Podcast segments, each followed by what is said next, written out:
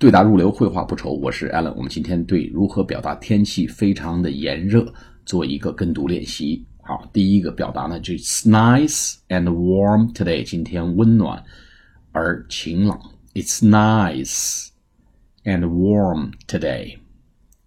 It's nice and warm today. 第二个，It's absolutely boiling.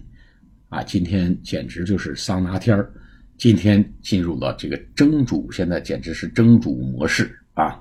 要把人给煮熟了，蒸熟了啊！Absolutely boiling, it's absolutely boiling, it's absolutely boiling。我们一旦看到 boiling，知道就是谈的是 extremely hot，特别特别热，用 boiling，b o i l i n g。第三个呢，我们用 we are having。 a real heat wave. We are having a real heat wave.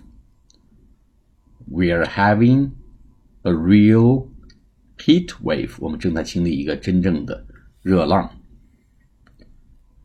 第四个，The sun is really strong today.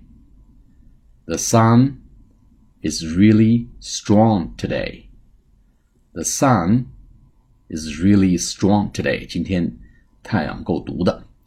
最后一个，It's hot and humid，天气特别热而潮湿，就是闷热闷热。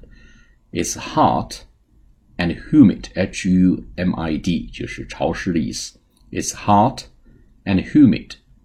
好，我们下次节目再见，谢谢大家。